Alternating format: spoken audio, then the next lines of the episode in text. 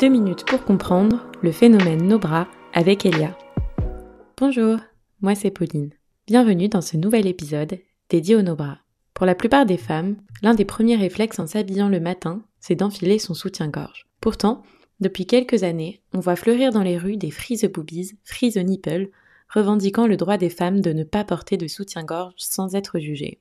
Ce mouvement, le no bras, non seulement féministe, pourrait aussi se révéler bon pour la santé je vais vous présenter quelques points qui ont retenu notre attention.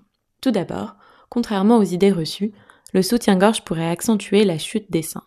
D'après plusieurs études scientifiques, les soutiens-gorge affaibliraient les ligaments de Cooper, qui sont des ligaments qui maintiennent les seins droits de manière naturelle. Comme le soutien-gorge soutient les seins de manière artificielle, ces ligaments se relâchent et vieillissent plus vite qu'ils ne le devraient. Ensuite, d'après une étude menée sur 15 ans, ne pas porter de soutien-gorge permettrait à la poitrine de se raffermir en faisant travailler le tissu musculaire, permettrait au mamelon de remonter de 7 mm par an, diminuerait l'écart entre les seins et diminuerait les vergetures. Nous en venons à notre troisième point.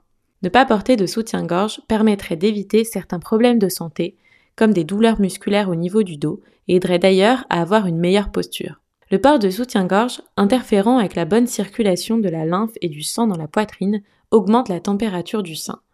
Cela peut être à l'origine de kystes ou de réactions cutanées et jouerait même un rôle sur le développement du cancer du sein. Pour lutter contre ce phénomène, il est aussi bon d'appliquer un massage régulier sur sa poitrine. Mais ce n'est pas tout. Le no-bras est souvent vanté comme beaucoup plus confortable, économique. Il permet de freiner sa consommation et donc de faire un petit pas en avant pour la planète. Cependant, nous avons bien conscience qu'arriver à s'accepter sans porter de soutien-gorge est parfois difficile et représente un énorme pas dans le processus d'acceptation de soi.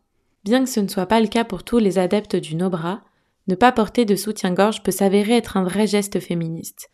Il représente un geste de liberté de la femme, d'égalité face aux hommes et un acte militant face aux critères de beauté.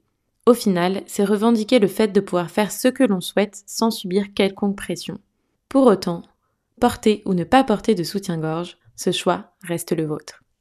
Merci de nous avoir écoutés. Maintenant, vous avez toutes les cartes en main pour changer les règles du jeu.